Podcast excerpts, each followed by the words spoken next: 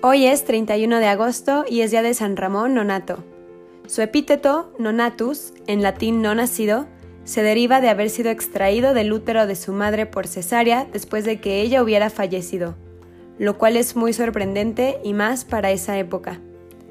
San Ramón nació en Cataluña, España, en 1204. Muy joven entró en la congregación de los padres mercedarios que se dedicaban a rescatar cautivos que los moros habían llevado presos al norte de África. Lo recibió el mismo San Pedro Nolasco, fundador de la comunidad. Pocos años después de haber entrado de religioso, fue enviado con una gran cantidad de dinero a rescatar a esos católicos que estaban esclavizados por los musulmanes en África. Allá gastó todo el dinero en conseguir la libertad de muchos cristianos y enviarlos otra vez a su patria, de donde habían sido llevados secuestrados por los enemigos de nuestra religión. Cuando se le acabó el dinero, se ofreció él mismo a quedarse como esclavo con tal de que liberaran a algunos católicos que estaban en grave peligro de perder su fe y su religión a causa de los atroces castigos que los musulmanes les infligían. Como entre los musulmanes está absolutamente prohibido hablar de la religión católica, y Ramón se dedicó a instruir en la religión a sus compañeros de esclavitud y aún hasta algunos musulmanes, le dieron terribles tormentos y lo azotaron muchas veces hasta dejarlo casi muerto.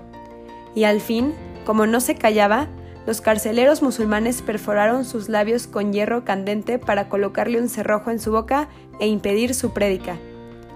El jefe musulmán, con la esperanza de que Ramón volviera a España y le llevara más dinero para rescatar cristianos, lo dejó en libertad.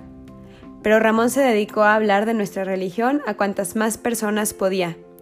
Esto hizo arder en cólera a los moros y lo volvieron a encarcelar y a atormentar. Al fin, San Pedro Nolasco envió a algunos de sus religiosos con una fuerte suma de dinero y pagaron su rescate, y por orden de sus superiores volvió a España.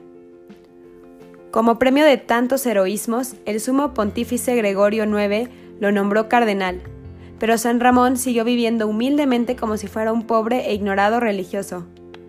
El Santo Padre lo llamó a Roma para que le colaborara en la dirección de la iglesia y el humilde cardenal emprendió el largo viaje a pie. Pero por el camino lo atacaron unas altísimas fiebres y murió. Era el año 1240 y apenas tenía 36 años. Había sufrido y trabajado muy intensamente. Fue canonizado por el Papa Alejandro VII en 1657.